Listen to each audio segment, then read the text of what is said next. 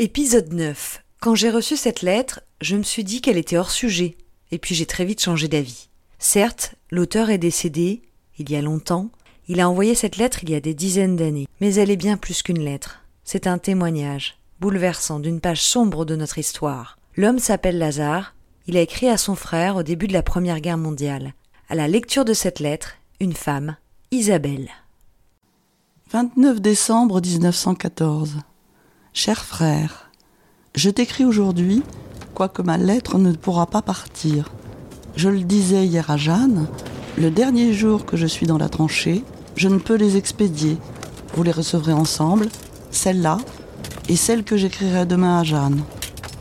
Enfin, d'écrire, ça passe ma journée, et comme ça, vous aurez des nouvelles de mon Noël. Je suis assis dans ma tranchée sur une bonne couche de paille que nous avions apportée du pays où nous étions.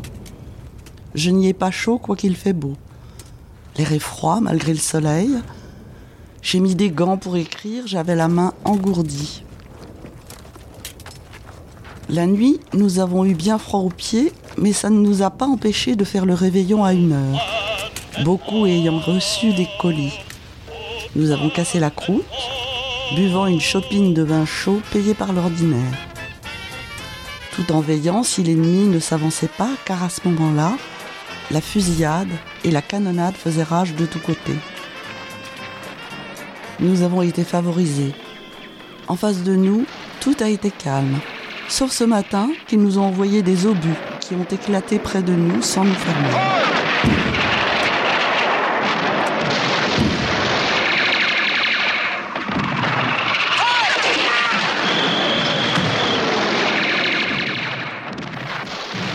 Notre artillerie a répondu, aussitôt ils se sont tus. Maintenant, le canon tonne d'un côté et quelques-uns de nos obus passent en sifflant sur nos têtes et vont leur rendre visite, et quelques balles sifflent de temps à autre quand un étourdi passe sa tête par-dessus la tranchée.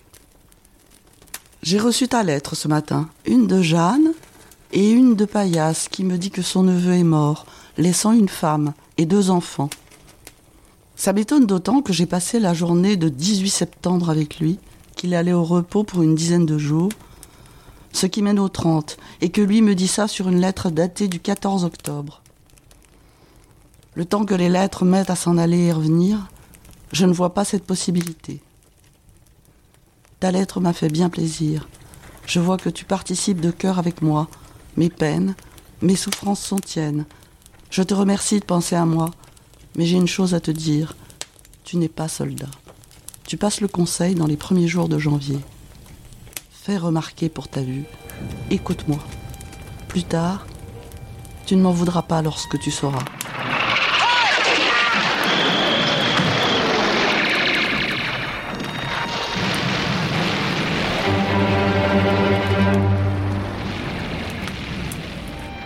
Que fais-tu pendant que je t'écris du fond de ma tranchée?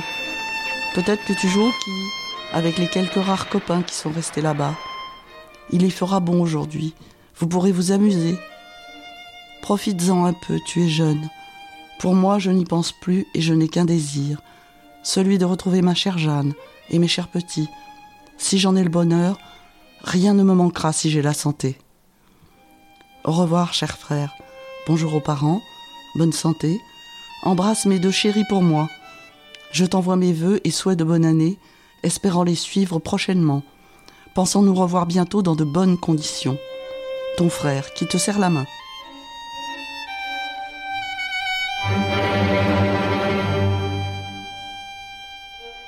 Un immense merci à Isabelle et Dominique qui m'ont envoyé cette lettre.